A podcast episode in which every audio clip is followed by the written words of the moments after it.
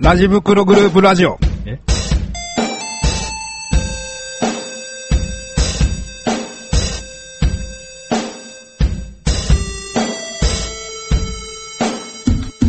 ラジ袋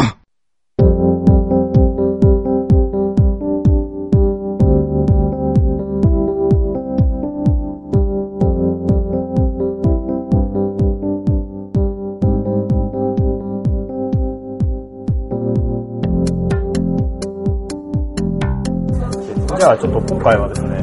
えー最近のあのサッカーのニュースというかトピックというのを僕がですねいくつか用意してまいりましたので、はい。えーそれをまあちょっと読みますので、それについてなんか思うことがあれば、一言二言、はい。二言四言コメントをしてもらいたいなというふうに思いますので、まあそのコメント程度にです。そうですね。よろしいですか？ええ、あの最低限コメント程度で、長くなる分には構いませんが、まあ30分ぐらいはい。もう話せればはいいいかなと。なんか、最初のトピックはいが明らかに、じゃあちょっと最初のトピック行ってみましょうか。ボロクソ言ってしまいえました。ええー、七海ジュビロ伸びない観客っていうトピックがあったんですけども、えー去年平均の1万人割れっていう見出し、えーサブの見出しがありまして、はい。えーサッカー元日本代表でジュビロ磐田の人気選手だった七海博氏がえー新監督に就任した磐田のホームゲームの入場者数が去年平均の1万人にも届かず関係者は戸惑いを見せている、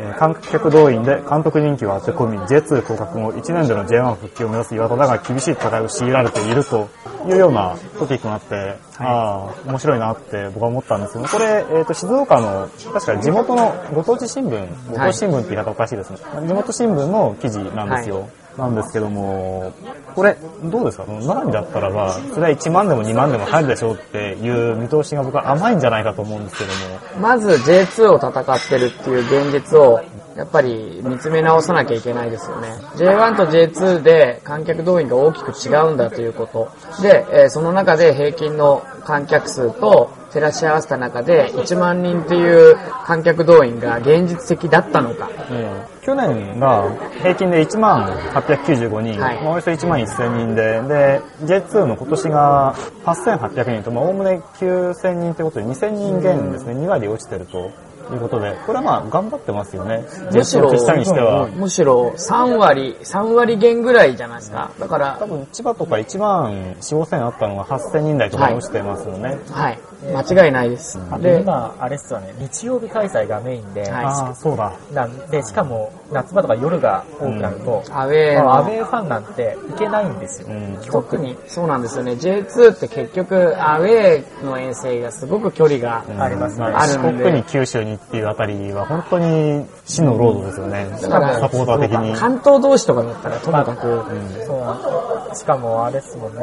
そもそも J2 のチームの動員力、そのそのものが J1 だと圧倒的に少ないんで、まあ山が岡山ぐらい、あの動員あと札が常に幌とか、あと、あと、この前のレイディ対姫戦も、ええ姫サポーター、10人もいないと思いますね。よく来てるなって思いますけどね。むしろ、あ、来たな、来たんだって。下手すると、10人、15人とか当たり前ですからね。あまりも遠いと。だから、十分、動員数的には問題ないんじゃないかな。むしろ検討してる方じゃないですか。で、試合数考えたら、まあ、検討してる方じゃないですか。うん。ねまあ早くですね、来年、静岡県内で J2 のダービーなんかも行われるようになると観客動員は伸びるんじゃないかと思いますけども。見たいような、見たくないような。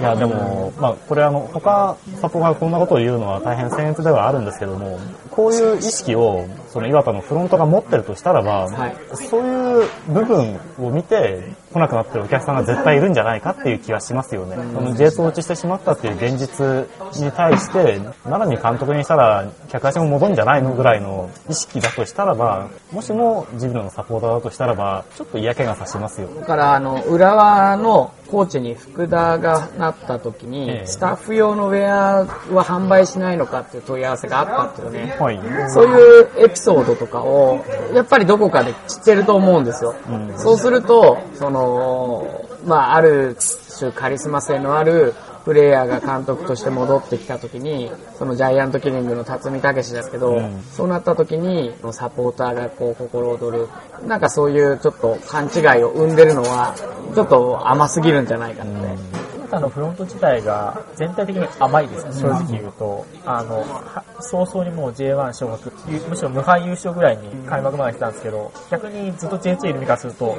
なんでそんな甘い見通しが立てないんだっていうぐらいに、実際、七海さん自体もあの、シーズン開幕当初のインタビューでは、もう J2 優勝しても、カップなんていらないぐらいの感じで、言ってるぐらい。オークションにかけちゃえばいいみたいなそうそうね。だから今逆にこれで、まあそうやって OB とかフロントが言ってると、やっぱサポーターも多分そういう風に思うと思うんですよ。もう優勝して当たり前。それはノルマぐらいの。で、いざやってみたらこういう状況になってて、で、それで一部の、もう勝つのが当たり前で、勝ってる時に一部のサポーターになってるような人たちは、でも勝つのが見たいから来てるような人は、やっぱ遠のいていっちゃうんじゃないかなっていうのもありますよね。逆に、まあうちなんかも、勝ってた時期に来たサポーターは今、見る影もなく、ある意味一部の少数精鋭になってるわけですから、そういう意味では若干岩田さんに親近感わかんなくもないんですけど、ということで、えー、じゃあですね、次のニュースですけども、トピックですけども、えー FC 東京大久保獲りへ来季悲願 V に向け正式オファーというトピックなんですけども、まあ、これはですね、細かく読むまでもないっていう感じの秀逸な、わかりやすいサブジェクトなんですけども、えーと、で、この、その、まあ、大久保が、まあ、今年限りで契約が切れるということで、えーはい FC 東京以外にも、まあ、神戸、まあ、神戸は声をかけない選手がいないという話もありますけども、神戸もオファーを、正式にオファーをしていて、でも古巣になりますよね。そうですね。で、はい。他にガンバも調査を進めていて、まあ、セレッソも興味を持っているというか、まあ、比較的に動く可能性があるっていう、これ何の根拠もないだろうっていう書き方ではあるんですけど、まあ、いろんなチームが当然興味を示していますよという、まあ、そういうトピックなんですけれども、これは、どうでしょうね？大久保って動かないんじゃないかなっていうふうに思うんですけど、動く理由ってあるんですかね？その川崎から。正直ないですよ。多分今、サッカー楽しいんじゃないですか、川崎で。やっぱり、あの、他のチームのサポーターからしても、川崎のサッカーが変わったのはみんな分かってるし、あの、本当に局面局面だけで見ると、他と違うことをやってるな、それに対して大久保って、やっぱり機能してるわけじゃないですか。うん。そのワールドカップ前に言われた、その中村健吾から大久保っていうパターンとかも含めて、他にもいい選手がやっぱり出てきてるので、まあ大体その今、フロンターレで試合に出てる選手っていうのはやってるサッカーが楽しいっていうことを必ず口にしてますもんね。うんやっぱりそうですよね。あれだけハマると、去年鹿島がやられた失点シーンとかえ、すごく印象深くて。やっぱりそうですよね。やられてますもんね、今年も。ただやっぱりどこのチームも計算できる日本人フォワードが欲しいっていうのはありますよね。そうですかね。うちも欲しいなとかってまず思うんですけども、大久保が欲しいかどうかは置いといて日、本人フォワーそうですね。まあ、ブラジル人フォワードで計算できる選手っていうのが、まあ、取ってこようと思ったらいくらかかるんだっていうところからすると、その日本人フォワードのコストパフォーマンスの高さですよね。去年の話で言えば、川又が年俸1700万円ではい20ゴールでしたっけ、はい1ゴールで100万円割ってるっていう、そのパフォーマンスの良さ。大迫にしたって17ゴールでしたっけ、はい。で、まあ3500万とかっていう、で、一方でマルキが1億もらっていて、ようやく10何ゴールっていうような、そのゴール数だけじゃないですけども、そのフォワードの元っていうのは、ド。どちらかって言ったら実績に対して、これだけ出すんだから最低限これだけやってくれよっていうのが、助っ人に対しての年俸の高さで、で、個人的には、僕、僕は、まあ、職業もあるかもしれないですけど、はい育てた方が早いだろうと思うんですよね。うんもっとそのフォワードをこう、育てる、育成でっていうイメージをもっと各クラブ持っていいんじゃないか。だから J3、特に今 J3 のもそうなんですけど、交代枠は5枠はあって、はい、あそうでしたね。選手をたくさん、やっぱり使えるじゃない。で、それをもう本当に、まあ僕ずっと前から言ってるんだけど、選手を育てて、あの、ビジネスとして売る。そしてクラブを大きくしていく。そういうクラブが日本に早く出てきてほしい。まだ、まだやっぱりそこまで、もう明確に育成のクラブだって言ってるクラブってないですから。うん、そうですね。結果的に選手がいなくなっちゃう、まあ、引き抜かれてしまうっていうチームは最近は広島なんかがそうですよね。新潟とか広島は抜かれるっていうことが多かったですけど、それなりの成績を上げ続けている。まあ、下が育ってくるからこそですよね、それは。じゃあ、ちょっとその話、もうちょっと行きましょうか。はい、えー、浦和来季補強の目玉に、新潟のレオ・シルバとマイケルの獲得へ動くっていうトピックで、マイケル・ジェームスですか？そうですね、えー、まあ、新潟ミッドフィルダーレオ・シルバとディフェンダーマイケル・ジェームズの獲得を目指していることが明らかになったということなんですけれども、まあね、あの、口さがない人は、サンフレッチェ、レッズとかって言ったりもするぐらい、アルビレッチェとかいうのか。まあ、アルビレッチ新潟、サンフレッチェ広島から選手を引っ張ってくることで有名なレッズがまた新潟からなのかっていう話ですけども、これ、その、主力を抜かれるってことに関しては、今、カズさん一番よくわかる、気持ちがわかるんじゃないかと思うんですけども、同じカテゴリーの、まあ、で、今、ベルディっていうのは J2 にいるから、その J2 から、この J1 だったりとか、あるいはその海外にっていうのは、まだ納得感があると思うんですけども、同じカテゴリーのチームに主力を何人も抜かれるっていうのって、ベルそういう移籍っていくつかありましたっけ ?J2 に行っちゃうっていうのは。J2 はそんなないね。だいたい生え抜きは J1 に買い取っていただいて。あの、カカターレ富山に。ええあーやめて まあ そのライバルチームに行ったと思ったら、外にすぐ出ちゃうみたいなのは多分、まあちょっと複雑ですけどね。ちょっとまあ、その、間に一つ入ってますよね。はい。まああとは小林祐希、岩田の、まあ J、引き抜かれた時は J1 だったんですけどね。うん。まあありますけど。か。いやーでも、同カテゴリーか、同カテゴリーだと、むしろあの、今うちの14番鈴木純なんか、アビスパ福岡の超生え抜きで、年代別代表だったのを引き抜いちゃったんで、逆に。うん。で、福岡サポーター、もろに怒ってましたからね。でも、もう日本特有ですよ。もちろん、アイドル選手を抜かれた時って多少ありますけど、あくまでクラブ愛であって、選手愛じゃなくて、えその、もう本当に一つ一つサポーターが選手、選手コールをする。日本だけです。そうなんですね。海外では、海外で選手コールが起こる時っていうのはよほどですよ。だから、香川なんかもそうですよね。その選手のちゃんとが歌われることがほとんどなかったのに、ドルトムントで、あの、ちゃんとが、はい、歌われたっていう。でも本当に面白いぐらいに、海外でサッカーを見ると、あの、海外のその試合を見てても、選手のコールちゃんとないっすよ。あくまでクラブですから、本当に。よほどですよ。もう決勝ゴール決めて、もうすごく苦しい試合で決勝ゴールを決めた時に、それも全体がわーっとやるんじゃなくて、部分部分で起こるみたいな。やっぱりそういうヒーローを求めちゃうっていう、毎試合そのヒーローがいるのが当たり前っていうような、なんか30分アニメみたいな感じで見てる部分っていうのはどっかあるんでしょうね。だから、あのーもう文化の違いなんで、なんとも言えないですけど、あのー選手が移籍したらサポートするチームが変わるっていうのは日本だけですよ。い実際そういう人っているじゃないですか。うん、そうですね。あの、鹿島と増田をかけてはい。売っちゃった人とかって結構、あーまあ、結構では何人か顔が浮かぶような人もいますね。やっぱりそうじゃないんですよね。だからクラブが新しくできて、だからガンバが、ガンバしかなかった、オリジナル10のガンバしかなかった時にセレッソができたらええ、悩んで、じゃあ自分はセレッソサポートするわっていうのはすごくわかる気がする。でも、本当本当はクラブ愛であって選手愛じゃないから、その辺、カツさんどうですか？なんていうか、クラブ愛上のっていうか、なんていうか、ちょっと応援してたのは僕の場合はもうずっとベルディで、せで選手移籍してた選手は、移籍してた選手好きなんですよ。だからこの前の大宮対 FC 東京の試合なんか、うちの選手、元うちの選手4人も出て、まあ、それは個人では応援してるけど、はい別にチームを応援してるわけじゃないから、はいそこの。だから、まあそれはすごく客観的に見られるところもあるじゃないですか、はい試合自体は。そうそうそう。だからそれはサッカーファンとして、純粋にサッカーををこう見られる。選手に特化して見られる。それは、そういう楽しみ方絶対ありだし。だから選手個人は応援してるけど、は、あの、選手個人を応援してるだけで、その、そのまあ移籍するっていうのはちょっと、個人的には考えられないです。だからまあ、あとうちの場合は出てた選手、まあいつか帰ってきてたらいいなぐらいの30過ぎてベテランでもスタッフでもぐらいかな。ちょっと話を戻すと、とりあえずこの浦和の取り方はどうなんだよっていうのが一番のポイントだと思うんですけども。逆に言うとえ、え浦和の取り方っていうところを批判って絶対に出ると思うんですけどえ、そういう意味じゃ、あの、地、地方のクラブに対してのヒールっていうことで、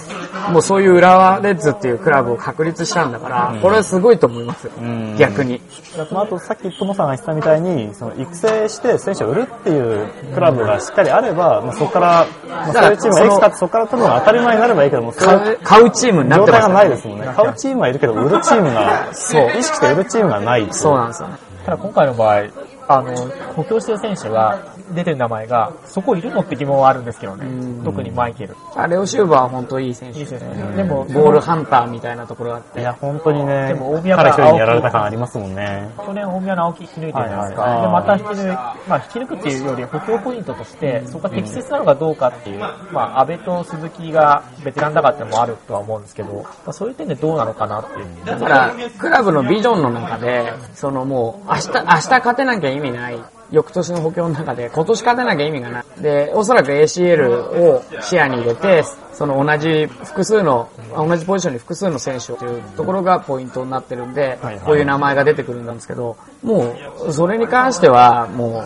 う、裕福なクラブはそれができるんだから仕方ねえかなっていうのがあるんですけど、むしろそういう、もう、レッツだけはその、確立してんじゃないかなって気がしますよね。まあ、若干育成組織一緒だからもったいねえなって気しますけどね。ああ、それもありますね。ゆ優秀、まあ、たまたま、あの、はい、出てきてますけど、でも、レアル的なところは絶対あるんで、それはもう、それはいいんじゃないっていうか、むしろ日本のサッカーのためにも逆にいいんじゃないかなと思うんですけど、まあ、あとはそのレオシルバなんかは5年契約で違約金が結構高くなってるっていうんで、それをちゃんと払ってくれるんであればいいけどねっていうことですよね。その0円移籍が多いっていうようなこともあったじゃないですか。コロキなんかもそのパターンですもんね。はい、それは構わないんですよ。だって、じゃあちょっとまたその、ちょっと近い関連性のある話題になるんですけども、えーこちらはですね、えーガンバ大阪アンダー21世代のチーム発足へ J クラブ初の若手育成セカンドチームというトピックですね。えーこちら、これって確か FC 東京でしたっけ？まああの J3 に参戦を視野に入れて、セカンドチームを持つっていうようなトピックもありましたよね。ただ、ジェフリー・ザーブスとか、ええあと今も、岡山岡山岡山パージャンネクストとか、あるわけじゃないですかえ。えだから、初っていうところで言うと、ちょっと語弊があるかたなだ、そのガンバに関しては、あの、U21 のチームを発足っていうところ、まあ、それがそのセカンドチームになるっていうことで、若手育成っていうところに舵を切ってるのがポイントで、それがまあ、日本初っていうことなんでね。はい。まあ、クラブ登録してっていうところですよね。ただまあ、あのーレフリザーブスも入れ替えとかもしてたし、まあ、米倉とかもそれで、はいリザーブスの方行ったりしたんで、それはもうドイツとかでは普通にや、U23 のカテゴリーがドイツにあるんで、はいはい。そうか。ちゃんと大阪2部、風2部会やるんですかね 地域リーグの。当然じゃないですかできるんですかねいや J3 への参入も検討していくことになるという書き方になってますね。あれ、その、僕さっき言った FC 東京がその J3 にセカンドチームをっていう話、これはこれであるんですよ。僕は勘違いでしたっけ？このガンバの話と混ざってるんでしたっけ？地域特に対して興味がない。僕もちょっと今、そのニュースに関しては自分で拾ってなかったんで。それはちょっと置いといて、まあ、そのガンバの U21 の話だけに絞ってしたいと思うわけなんですけども、はいまあ、そのセカンドチームを持つっていうこと自体は、まあ、それはできるならばやった方がいいけれども、やっぱりその仕組みの上でそのセカンドチームで調子がいい選手をそのままずっとそこで置いとくんじゃなくて、上のチームに引き上げたりってことができないとあんまり意味がない。だから、その、クラブ登録をしていれば、あの、要は二種登録選手みたいな扱いで、U18 だったらその引き上げができるわけですよね。でもその U21 っていうことで発足してチームをやると、現状で言うと、その引き上げってうまくいかないじゃないですか。あの、ジェフリー・ザーブスが機能しなくなっちゃったのってそれそうですすね。はい。だから、U18 からトップチームには行けても、えだから U18 が上に行くには U21 なのそれともガンバなのっていうところとかで結局現状では機能しないですよ。ドイツ、ドイツのシステムで言うとトップチームの参加のっていうのはもう全部そのまま、あの、例えば平日に好調だった選手が週末ベンチに入ってるとか、それができるようになって、現状でもその登録制度が変わらない限りちょっと機能するのは難しいんじゃないかなっていう。まあ、でも、やっぱりこういう試みを、まあ、する必要があるというふうに考える程度に、アンダー世代の、まあ、公式戦においての厳しい試合経験がそれだけ不足してるっていう問題認識があるっていうことですよ。まあ前から言ってますけど、使選手使わない選手が毎年いるんだったら、その、それだけの選手囲って取るべきではないと思って、そういう僕は。選手がその J3 への参入を検討してるってことですよね。じゃあちょっと話をまたずらして、その、はい今、J3 にあるわけじゃないですか、U22 のチームは。あのチーム、J20。え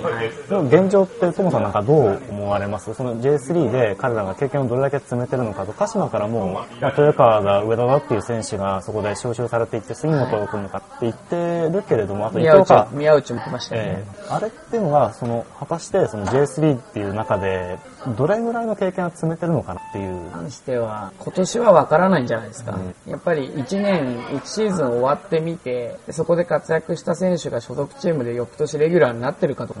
あるいはその J22 での活躍によってポジティブな移籍のマーケットに乗れるか。だから今年はちょっと判断しかねるところあると思う。試みはいいと思う、うん全然ま。あそうですね、やらないよりは、絶対に失敗でもやった方がいいとは。やらなきゃ失敗ないです。ええ負担、あの、クラブ負担なのかどうにかしてほしいんですよね。ねうちはもうお金ないからもう2回か選手出したけど、お金大丈夫だったのかなとか心配の方が。移動費とか他に5万とかかかるんでしたっけ負担全部あの、クラブ持ちなんで、そうするとうちみたいなお金ないクラブは、買っちゃう結局登録者券出せなくなっちゃう。まあ、失礼なあれを言えば、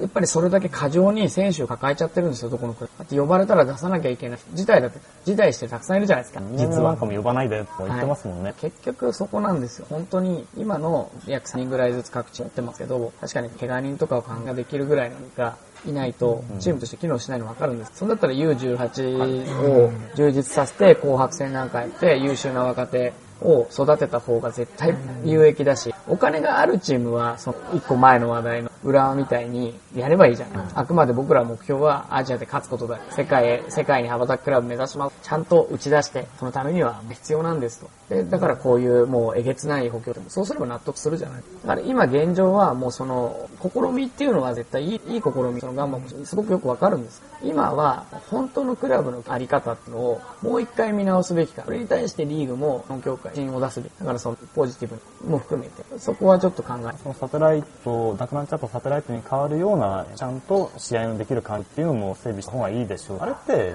試合の J1 の公式戦のある日に、その試合のある、まあ、前座して、セカンドチームというか B チームが試合するってのは現実的じゃないんで。いや海外、海外はでは普通ですよ。ね海外普通ですよ。ね U18 の試合が全、ブラジルでアスピランチですけど、ええアスピランチでリーグ戦があるんです。それをもう前座でやってる。だから FC 東京にいた、FC 東京とかベルマーレにいたジャンが、はいはい当時アスピランチです。ええ僕がもうその現地の時はアスピランチで。彼もアンダー世代の代表経験ありだっけ？じゃあ。もう、えー、U17 から A 代表まで全部経験して。ただ A 代表はキャップ数が2ぐらいしかない。でも全部してて、もうあの時に、えー、U20 に入ってた。18歳になった年。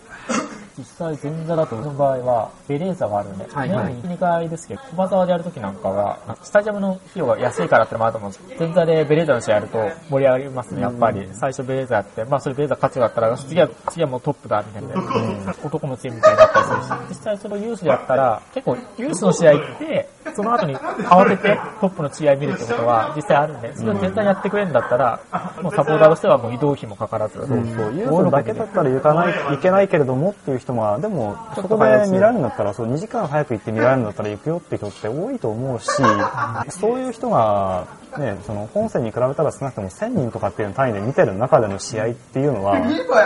50人とかしかいない中での練習試合みたいなのに比べたらば断然絶対いい意見プレッシャーになりますよね。まあ、それで、ジャンは、数、僕一回、それもう一回数ヶ月後にブラジル行ったら、はいトップの試合、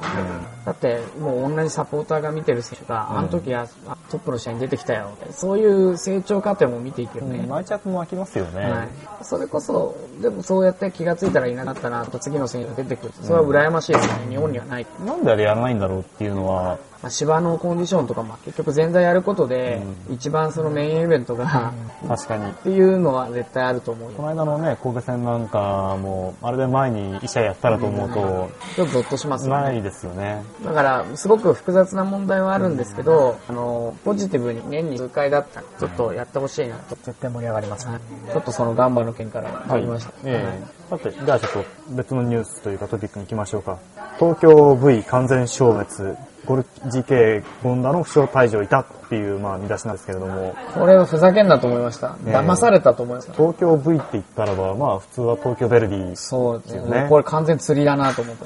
うん大物東釣り上げられちゃったな、みたいな。京ヴェルディ完全消滅だって。勝つですよ、勝つ。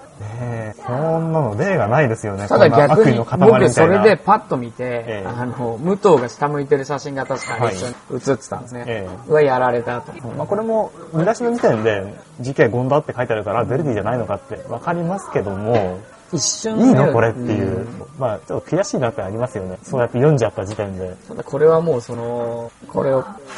どことはええ言わないですけど、これはちょっと責任重いぞって思いますけど。ベイディ地球怒ってましたね、ツイッターで。悪意ある読者を誤解させる。その後なんか差し替えてました、タイトル。これは絶対にってはなこれ差し替えはどんな風になったんですか？東東京優勝完全消滅だったと思いますね。まあ FC つけないんだなと思いながら。そうそうそう。東京って言ったら FC 東京でしょっていう風な見え方もするそこもちょっと許せないなというか、あんまりじゃないのかっていう風には思いますね。だって横、横浜だったら横浜 FM FM、あるいは横浜 F、つけますもんね。ますね。東京は、東京も2チームあるんだからって思うと、悪意を感じこれからもしかしたらどんどん、東京 23FC とかかもしれないしとか、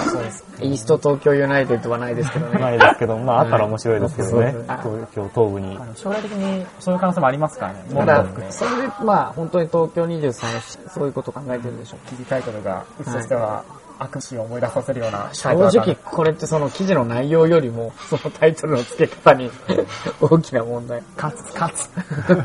ね、カツのカツの出たことですけども、ただ、まあでもこれがこういう風にこうネタになる程度にはやっぱりまだ注目があるんだなっていう見方も、僕らできるのかな。だってこれがシャレにすらならないっていう、誰も疑問に思わないっていうのも嫌ですよ。おそらくそのネットでこうやって拾って見てる世代っていうのが、強いベルディを知ってる、そしてそのこう今、現状のベルディに置かれてる状況を知ってる人が、多分今ネットでこうニュースを追ってる世代なんだと思うね。どちらかって言ったら、そのもう若い世代ってヨーロッパサッカーを追っちゃうところがあるからまちょっ、とこういう言い方をしたらあれだけど、元にキャーキャー言ってるような人たちは別にこれを見ても、うんなんともベ思わないとも何とも思わないと。それとそうかもしれないね。プレイヤー目線で言うとえ、もう中高生はヨはいーロッパのサッカーの情報を追ってると。ねはいあんまりだから生で僕プロのサッカー見ないってことですよね、そうなると。だから僕らはそれで過剰に反応してしまったってことです。だから見事に釣られてしまった。悔しいもんですね。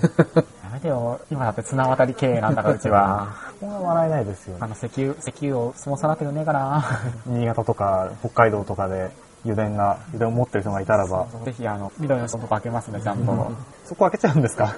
許してくれでしょ。もっとお口が入るって言えば、全員でつけてくれたやえーと、じゃあもう一つトピックいきましょうか。えーとですね、グローボニュースだったのかな、えーと、これはですね、ブラジルサッカーの経済状況が悪化により監督のサラリーが去年比で13%減ってるという記事で、えーで、トップがアベル・ブラガー、インマノ・メネデス、コリンチャン、ムリシ・ハマール、オンパールの月給2100万円ということで、まあ年間で2億5000万弱という金額でブラジルのトップクラスの監督のサラリーがまあ支払われてると、思ったより安い。っていう感覚がありますよね。月給ですから。2億ちょいですよね。でも例えばジョルジ、ジョルジーニョが鹿島に来た時もお友達格って言われてたけども1億2000万とか、そんな感じの数字ですね。だから日本で多分その監督にお金を使ってるところで1億ちょっと、1億5000万出してるところは多分ないのかなっていうところなので、これをお金の使い方を考えると、例えばそのセレッソが選手にお金を使ったけども監督にお金を使えなかったことってちぐはぐな状態になってしまったという時に、その選手に使う分を削っていい監督を連れてくることでまた別のあの成績を収めるっていう上ではよりこう効率的な投資になったかあるというふうに考えるとこの2億ちょっとでブラジルのトップクラスのところを呼んでこれるかもしれないっていうのは面白いトピックだと思って取り上げたんですけども。ただあの、あの、フェリッポンのはいルイス・フェリピの件があります。まあ、本当に世界一になるとか、ジュビロで指揮を取った。ただし、彼は逃げたと。要は、勝ち目のない喧嘩をしないタイプ。うん。もう、この、チームにの戦力を、もう本当に客観的にパッと見て、このまま戦っても、リーグで、J リーグで優勝できないんじゃない？なんかそういう、何か、自分の評価を落とさないに途中でっていう、なんかそういうイメージがある。確かに監督一人連れてきたら何でもかんでも問題が解決するなんてことはないです。だからそう考えると、これ、じゃあ、日本にあった監督がどうなの？だから、セレッソなんかちょっと極端すぎます。セレッソはだって木星型でレビルクーピーやってて、で、それでいきなりフォールランできたことで、180度なんかとか変わりました。育成っていうところでうまくやってた考え。そこでもうその、ちょっとメディアに対して注目度ものを求めてしまうことで、実はそこまでチーム成熟成熟してなかったぞみたいな。まあ、なんか社長さん曰くは、あくまで柿谷若手が、あの、香川に比べると理精神が弱いってことで、明らかにぬる。ま湯になってるから、あえて世界の人を一人つきたかった。育成のための補強だとは言ってましたね、開幕前は。ただ結果が出てないから、そう判断せざるを得なくて、で、その、マノメネゼスとか、レビルクピア、レビルクピアそのセレスのセレスの、あの、アベブラガとか、そこら辺はちょっとやっぱり日本でじゃあ、日本に来て、優秀な通訳が実際やったところで、要求に日本の選手ついてこれるか難しいですよね。マノメネゼスみたいなところが、どういう、まあ、采配だったり、普段のトレーニング、すごく、もう僕なんか個人的にすごい興味あるんですけど、西浜亮とか、代表監督候補に名前が挙がったような人が、まあ本当にその値段でっていうのはすごい興味ありますけど、日本ではちょっと合わないかな。もう少し J リーグ全体のマーケットが大きくなると、その監督に使えるお金も増えてきて、っていう風に環境が整ってくると、また違うんだけどね。まあストレートに言うと、ええ浦和がそれやればいいんですよ。浦和が監督、いい監督連れてくればいいだけで。だから監督に、まあその監督も引き抜いてるわけですよはい。だからそれでいいんじゃないかって。だからその適材適所で、その、まあ、今年で言ったら、現実、現実を見て、まあ、昨年から鹿島を連れてきた。まあ、その、そういうやり方ってのもあるだろうし。日本人の監督を増やす方が僕好きだと思う。ただやっぱそういう中で、こう、違った色合いの監督がいることによって、それが日本人監督にとっての、まあ、勉強になる、監督自体の育成にもつながるっていう風な、日本との、そういったワールドクラスのかっていうのが、ある程度はいてくれた方がいいのかだから代表クラスの督のお橋でもそうですけど、4年ごとにこうサッカーが変わっちゃって、こう、ブレてる感は、それはまあ別の機会に話せばいいと思うんですけど、結局日本のサッカーに行くところっていうよりも、指導者育って日本のサッカーを作っていこうよみたいな。で、それでそのためのお手本っていうので、監督を招くっていう、本当にそこまで考えてやるんだったら、僕はいいかなと。もっとその、まあ、ブラジル人監督の名前が出たんで、ブラジル人監督のどういうサッカーを思考してるかっていう、そういうことが見えてきてて、なんかそれが話題になって、まあ、慣れ物入りで日本に来るとかだったら、現実的ですね。ちょっと今は、まあ、買えるから買っとこうねみたいな話はしょうがないですから。値段見てっていうところだになっちゃうじゃないですか、結局。そうやって考え方によって仕事を得られる難しいですね。例えば、その日本代表監督が確かちょうど2億とかそれぐらいっていう話でしたっけ？はい。それ考えると、かなり足元見られてるなっていう感じがしますよね。さて、じゃあ、このニュースについて、今日というのはこれぐらいにしておきましょう。